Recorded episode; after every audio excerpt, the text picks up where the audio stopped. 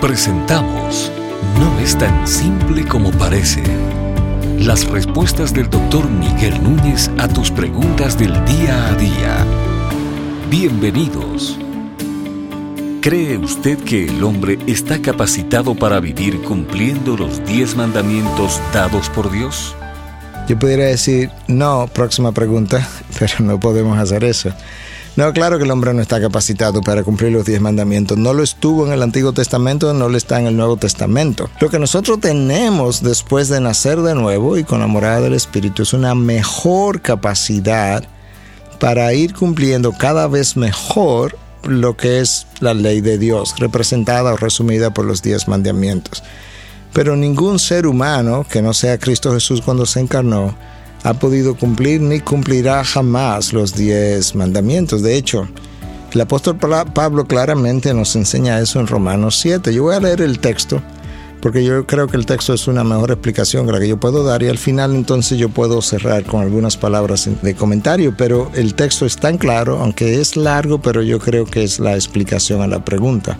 En Romanos 7, comenzando en el versículo 14, el apóstol Pablo dice, porque sabemos que la ley es espiritual, pero yo soy carnal, vendido a la esclavitud del pecado. Porque lo que hago no lo entiendo, porque no practico lo que quiero hacer, sino que lo que aborrezco, eso hago. Y si lo que no quiero hacer, hago, estoy de acuerdo con la ley, reconociendo que es buena. Así que ya no soy yo el que lo hace, sino el pecado que habita en mí porque yo sé que en mí, es decir, en mi carne, no habita nada bueno, porque el querer está presente en mí, pero el hacer el bien, no. Pues no hago el bien que deseo, sino el mal que no quiero. Eso practico. Y si no quiero, y si lo que no quiero hacer, eso hago, ya no soy yo el que lo hace, sino el pecado que habita en mí.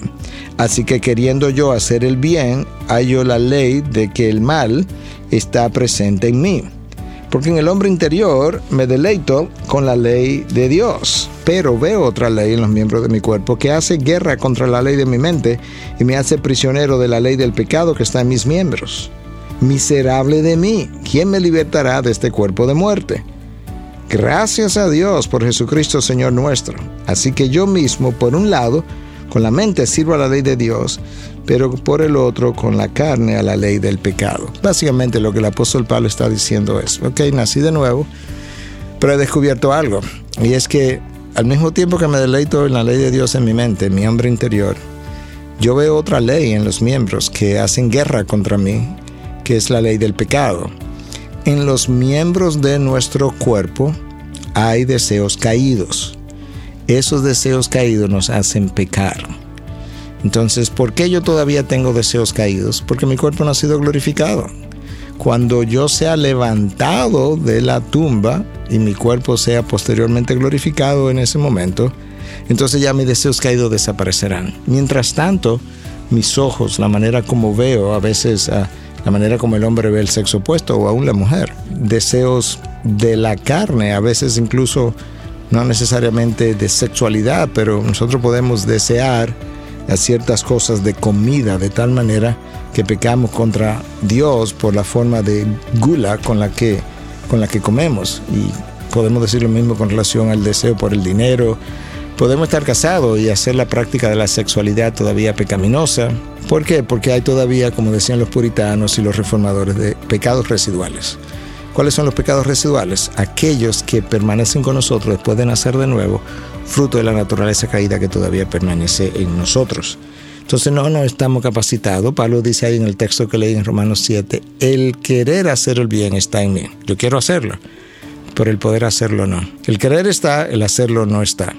Ah, esa es la gran realidad. Por eso es que Martín Lutero ah, decía, y es un buen tiempo para recordarlo, porque estamos en el año del 500 aniversario de la Reforma Protestante, Ah, él decía que nosotros somos, ah, y él usaba una frase en latín, justus e pecadores, justos y pecadores al mismo tiempo. Soy justo porque Dios me declaró justo, pero soy pecador porque sigo pecando.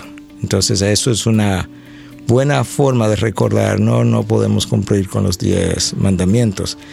El apóstol Pablo al final del texto entonces dice, ¿quién podrá salvarme de este cuerpo de muerte? Muchos piensan, o algunos piensan, que Pablo pudo haber tenido en mente esta ilustración. En la época en que Pablo vivió, una de las penas capitales que a veces se aplicaba a personas que merecían la pena de muerte, según Roma, era que lo ataban a un cadáver, a un muerto, a una persona que ya había muerto, y lo amarraban de tal manera que no se podía desamarrar. Entonces él tendría que vivir los días que le quedan con ese cadáver, ya sea ahí acostado o si quería caminar caminando con este cadáver amarrado y que ese cadáver hedía, ese cadáver producía un olor putrefacto y que la persona estaría gozosa de que alguien lo pudiera librar de ese cuerpo de muerte.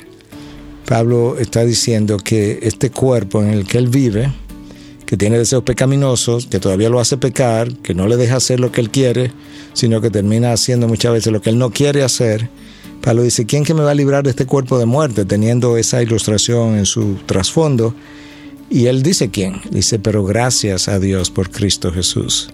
O sea, quien me libra justamente de ese cuerpo es Cristo Jesús que fue a la cruz y murió por mí en mi lugar y perdonó mis pecados al derramar sangre. ¿Qué es lo que Pablo hace cuando él se percata de su realidad? Él sale corriendo. ¿Para dónde? Para donde Cristo. Porque Cristo es que puede entenderlo, puede perdonarlo y puede ayudarle a que él pueda fallar cada vez menos en la medida en que esa imagen de Cristo se va formando en Él.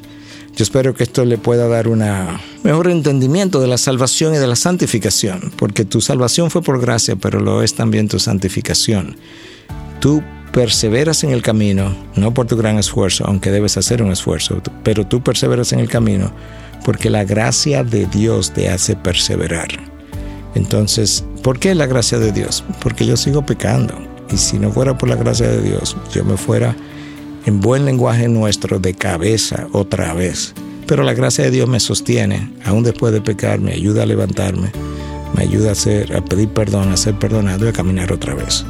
Ojalá eso pueda ayudarte en tu vida de santificación. Estas y otras preguntas llegan hasta ustedes gracias a la valiosa colaboración de nuestros amables oyentes. Si deseas compartir con nosotros tus consultas e inquietudes, visita nuestra página de internet integridadysabiduría.org. Gracias por tu gentil atención y será hasta la próxima.